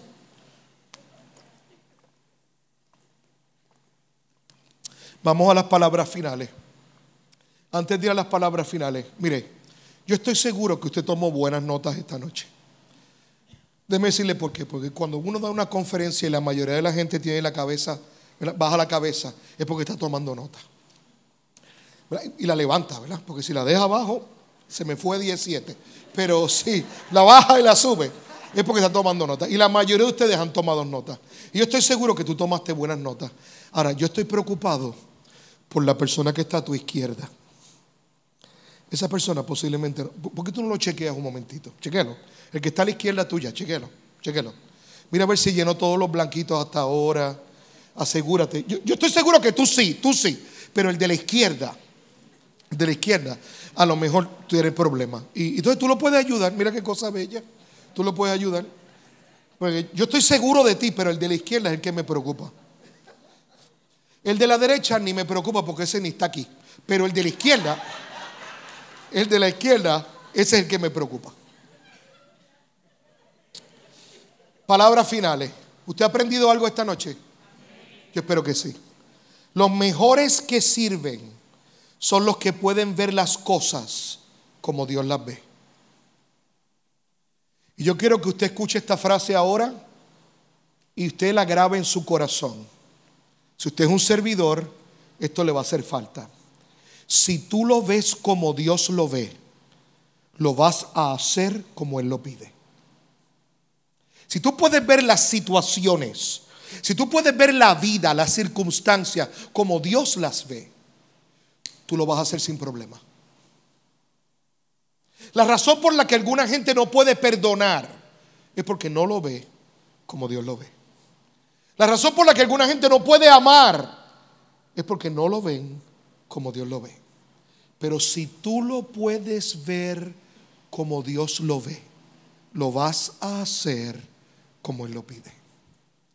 A veces a mí me da gracia la gente esta de justicia social. Ustedes saben cuántas iglesias yo he ido que he escuchado gente desde el altar decir, no, porque esos tipos que están en las luces pidiendo dinero, usted no le debe dar dinero porque eso es para droga y qué sé yo qué más. Usted ha escuchado eso, ¿verdad? ¿Tú sabes quién dice eso? El que no tiene un hijo tecato en la calle. Porque cuando usted es una madre de un hijo suyo que está perdido, yo he tenido mujeres así en mis congregaciones que han venido de rodillas al altar.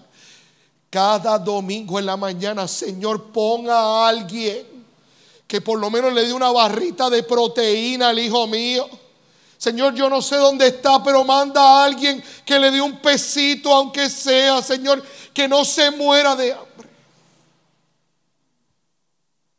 Entonces, ¿por qué tú eres tan justiciero? Porque el hijo tuyo no es el que está en la luz. Pero cuando tú lo puedas ver como Dios lo ve. Como te dije, yo viajo mucho. Y a mí la cosa esa que das en los aviones no me las como. Eso es maní y maní y pretzel y maní y yo no como eso. O sea, este cuerpo no es de lechuga, ¿entiendes? esto, esto no es de lechuga, ¿entiendes? Pero yo todo eso lo cojo y lo llevo a casa. Mi esposa compra caja. Escucha, los otros días tengo una hija de 25 y una de 22. La de 22 fue la que se comprometió. Estaba, cogí el carro de mi hija para, para cambiarle el aceite del filtro. Y de momento me monto en el carro y en el asiento de al lado, usted ha ido a Costco a comprar botellas de agua, que la caja es como de 40. Tenía dos cajas de agua en el asiento de al lado. Yo dije, esta se volvió loca. La llamé por teléfono mientras esperaba el cambio de aceite. Mi amor, porque hay 80 botellas de agua ahí. Bueno, papi, es que debajo del asiento yo tengo una canasta con las bolsitas de maní y las barritas y tengo ahí las botellas de agua y cuando me paro en una luz se lo doy a los deambulantes.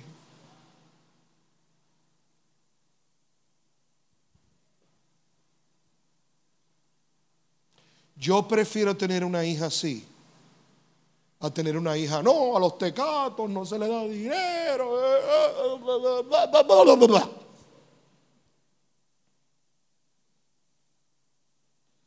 ¿Verdad que duele?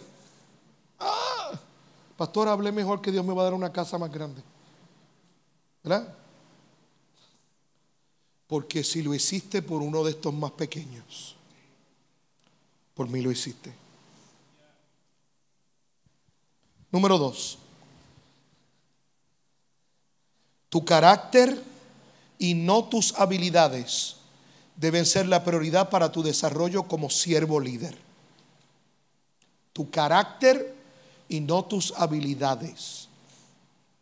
Número tres, desarrolla una teología del descanso.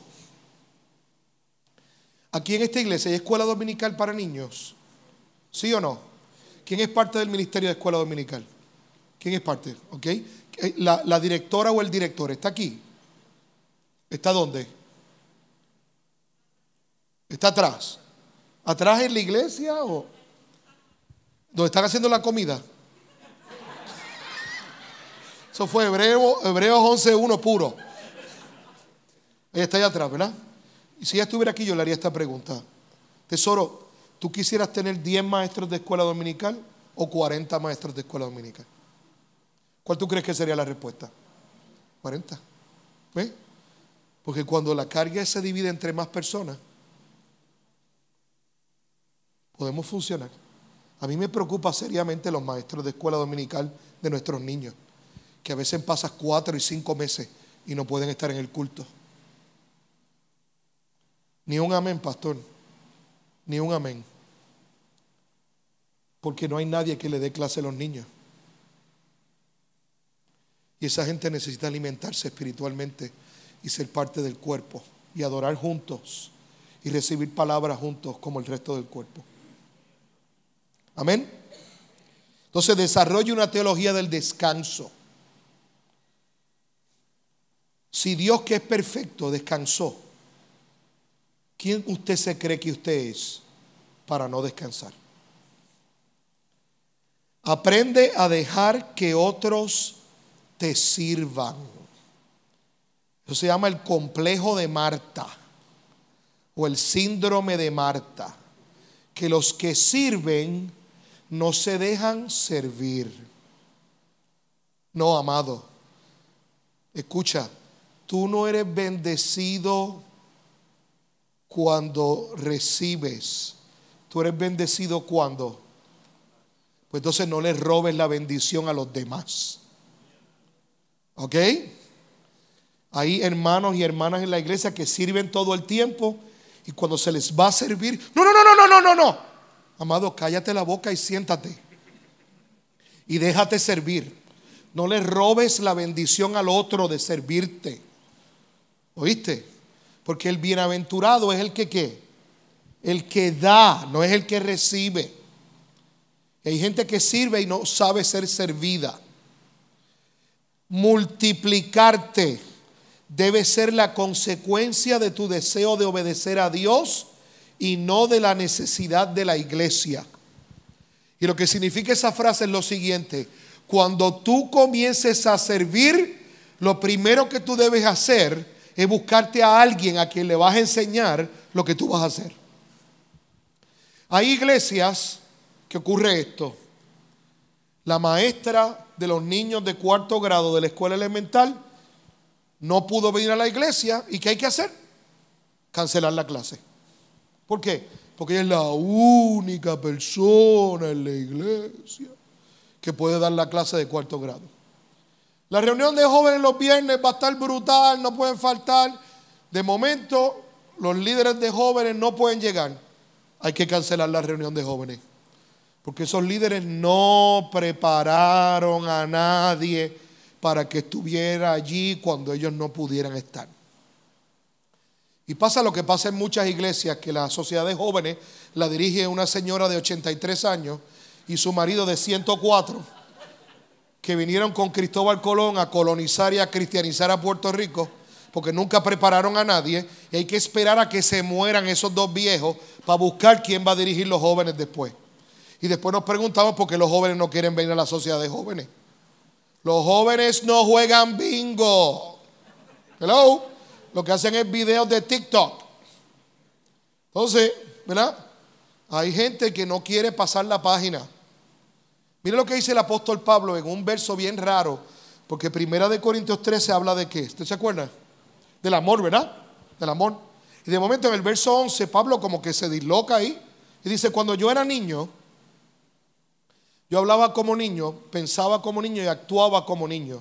Y después dice algo mejor, dice, pero ahora que soy hombre, no dice que piensa, habla y actúa como hombre, dice, dejé lo que era de niño. ¿Qué cosa, verdad? Y mire, si usted cuando tenía cuatro años hacía una perreta en Kmart porque quería un dulce, pues eso está bien. Pero si usted tiene 45 y le hace una perreta a la mujer suya porque usted quiere un bote, ¿qué significa eso? Que no hay maduración, ¿verdad que no? O sea, si usted tiene 35 años y usted todavía usa la misma ropa interior de Batman de cuando tenía 5 años, tenemos un problema serio aquí. Si usted se para en ropa interior con la camisa de Captain America frente al espejo y busca un martillo y empieza a darle vuelta, usted necesita medicamento.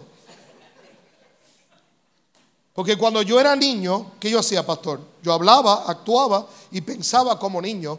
Pero ahora que soy hombre, que soy una persona madura, adulta, yo abandoné lo que era de niño. Ni un amén. Ok.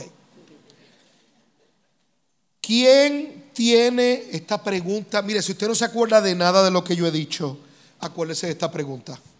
¿Quién tiene la autoridad de poder decirle no?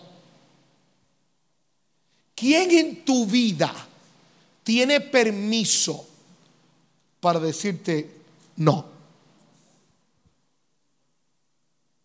Es que tú no te vas a decir no. Porque si yo me pudiera decir no, yo no estaría así. Tú necesitas a alguien fuera de ti que tú lo autorices y te diga, eso suena bien, pero está mal. Eso se oye como una buena idea, pero no lo es. ¿Quién tiene esa autoridad en tu vida? Eso es sumamente importante si tú vas a ser líder. Tú necesitas a alguien a quien rendirle cuentas.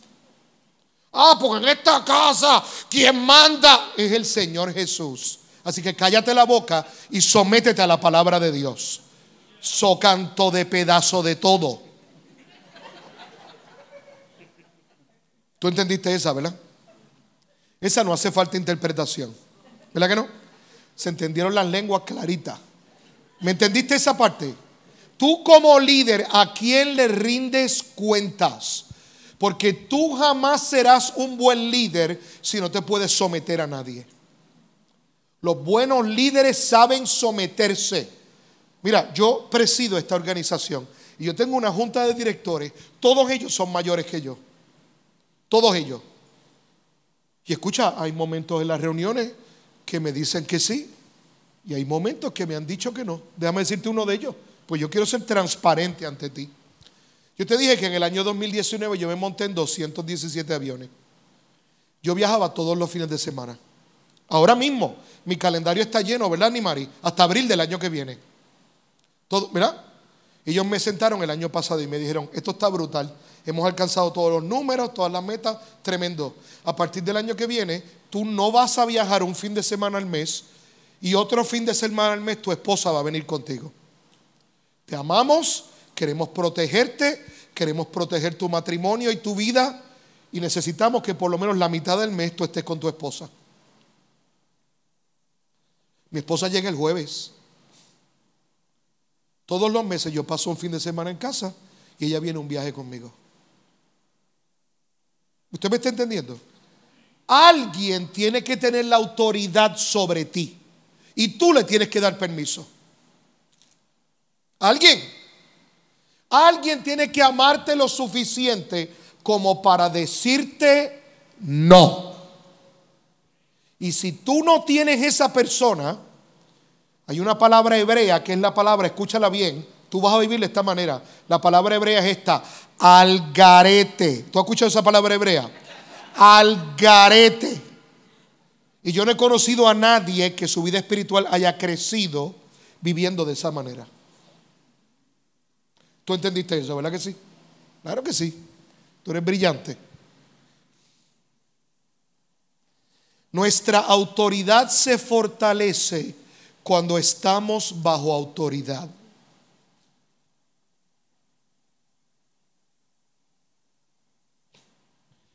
Y el último punto que yo quiero traer esta noche es el siguiente. Nuestro liderazgo es un reflejo de la relación que tenemos con quien nos dirige. Yo quiero explicarte algo y con esto voy a cerrar. Tú no eres un líder espiritual porque lideras cosas espirituales. Déjame repetir eso. Tú no eres un líder espiritual porque lideras cosas espirituales. Tú eres un líder espiritual cuando el Espíritu Santo te lidera a ti. Cuando lo que tú haces está siendo dirigido por el Espíritu de Dios. En todas las iglesias que yo voy, inclusive pastores me han hecho esta pregunta. Oiga, don Carlos, usted tiene el Espíritu Santo. Y la pregunta no es si yo tengo el Espíritu Santo. La pregunta es si el Espíritu Santo me tiene a mí. No es si yo me lo puedo meter al bolsillo como una pata de conejo de la buena suerte, como un amuleto. Es si Él controla mi vida. Y también, pastor, me imagino que usted le ha pasado hay gente que me pregunta, oiga, don Carlos, ¿y cuál es la señal de que tenemos el Espíritu Santo? Y hay gente que me pregunta inclusive esto, ¿son las lenguas la señal de que tenemos el Espíritu Santo? Escuche la respuesta, por favor, que esto es importante. La señal de que tenemos el Espíritu Santo no es hablar las lenguas que no conocemos, sino controlar la que conocemos. ¿Usted me entendió eso? No es hablar las que no conocemos, es controlar la que conocemos. ¿Usted entendió esa parte o no la entendió?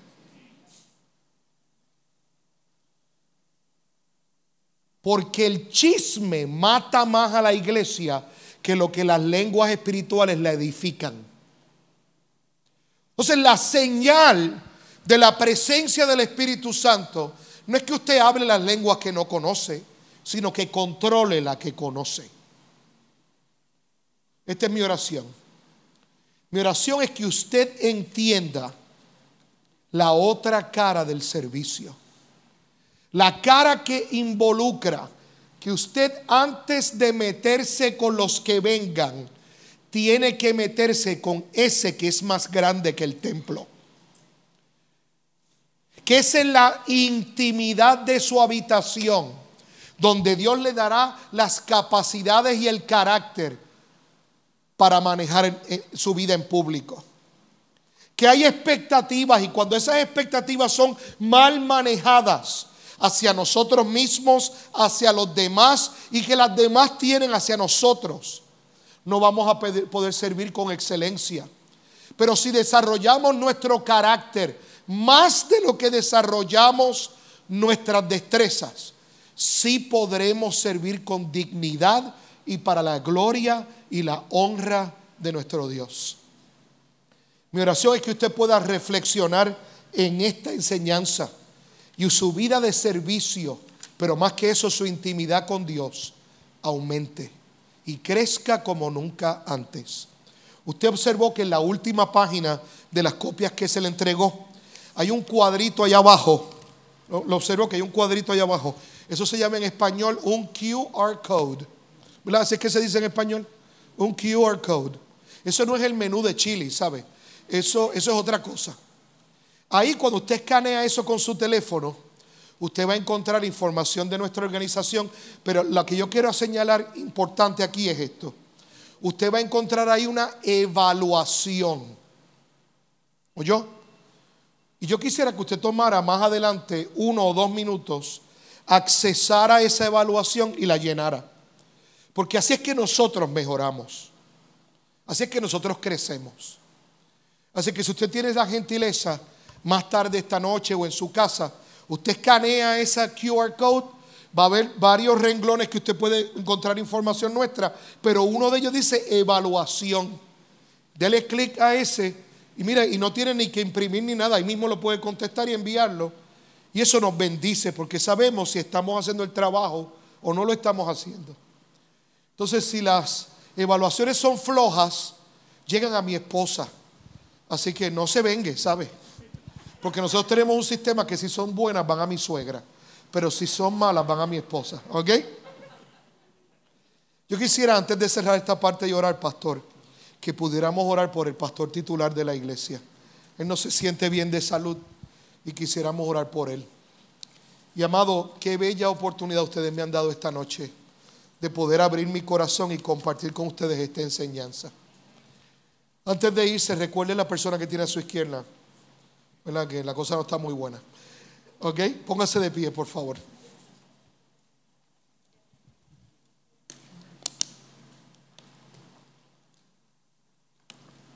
Señor, estamos, en puestos en, estamos puestos en pie.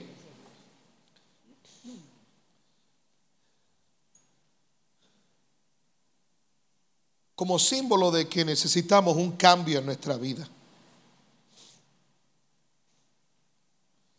A veces nos sentamos por tanto tiempo y nos acomodamos a las cosas por tanto tiempo que se nos olvida que hemos sido llamados a transformar y no meramente a mantener el status quo.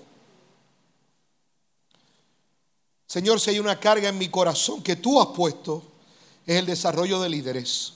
Y esta noche, aquí hay un bello grupo de líderes que te ama y que ha separado esta noche eh, y se ha esforzado en llegar aquí porque quieren crecer. Esta es mi petición, Señor. Honra su fe. Honra la fe de estos siervos y estas siervas. Y permite que este espíritu de servicio que emana de una relación profunda y directa contigo se traslade, Señor, en un crecimiento en la iglesia. Porque cada persona que entra por esa puerta puede ver el carácter de Cristo en cada uno de los que sirve y en la congregación. En esta hora yo levanto mis manos a ti, Señor, para pedirte por nuestro hermano pastor que se encuentra enfermo, padeciendo, Señor, los efectos secundarios de esta vacuna. Y queremos pedirte por los méritos de Cristo que tú extiendas tu mano sanadora y restauradora sobre él. Y que mañana él pueda levantarse con nuevos bríos y con nuevas fuerzas para seguir laborando por ti y por tu reino. Y ahora, Señor, nosotros levantamos nuestras manos a ti en señal de rendición, porque ciertamente hemos descubierto que apartados de ti nada podemos hacer. Te pedimos que trabajes con nuestro carácter para hacernos a la imagen de tu Hijo Jesús y que podamos servir con fervor, no porque eso nos hará tus hijos, sino porque ya somos tus hijos. Ahora, Señor, te pedimos que tú bendigas el resto de esta noche, que bendigas los recursos que están en la parte de atrás para que sean edificación para tu pueblo y que a partir de este día podamos servir con fervor a un Dios maravilloso que nos ama con fervor. Te damos gracias por esta noche en el nombre de Jesús. Amén y amén. Pastor, Dios les bendiga. Gracias por escuchar nuestro podcast. Para conectarse con nosotros, siga nuestra página web, unaiglesiacreativa.com o en Facebook, Una Iglesia Creativa, donde hay un lugar para cada miembro de su familia.